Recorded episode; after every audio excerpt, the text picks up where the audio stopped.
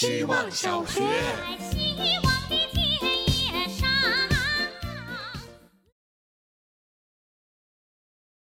大家好，我是小花朵。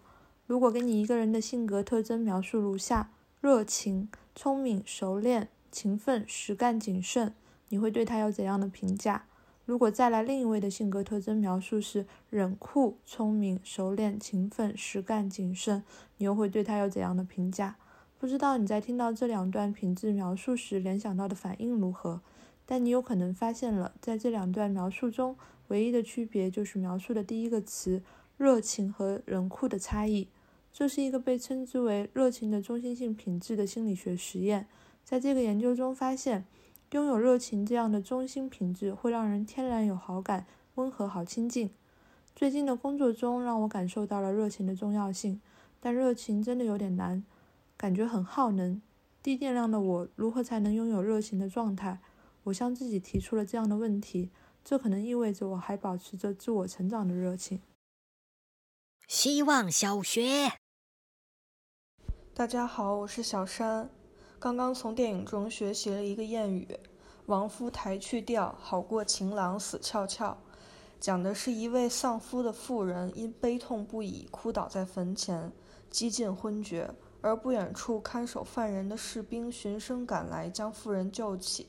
谁知两人一见面，天雷勾动地火。翻云覆雨后，士兵才发现犯人早已被救走，这下恐怕要遭受责罚，难逃一死了。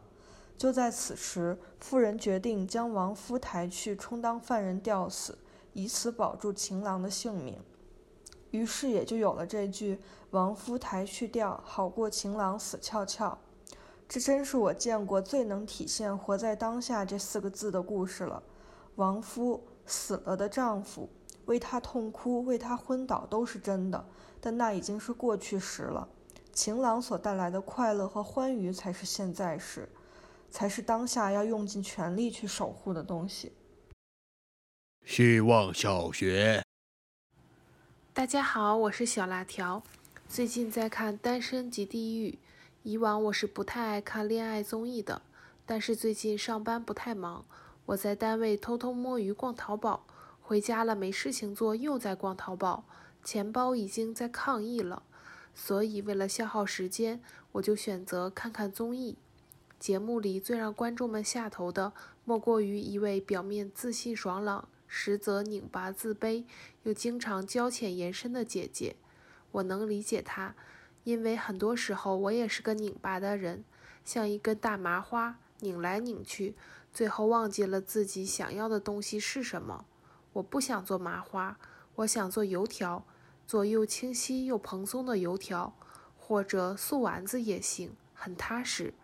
说着说着，我已经不知道自己想说什么了，也有些饿了。那就这样吧，晚安。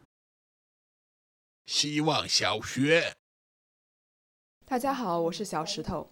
今早坐公交下车时，走在我前面的一位老奶奶。拖着笨重的小拖车，里面放着满满的蔬菜，估计是要去菜市场卖菜。看她下车很困难，我就搭了把手，帮她一起把小拖车拎下了车。她连声感谢。我想起去年有一次坐公交车上班，上车后正往后面的座位走去，此时我两手并未抓着扶手。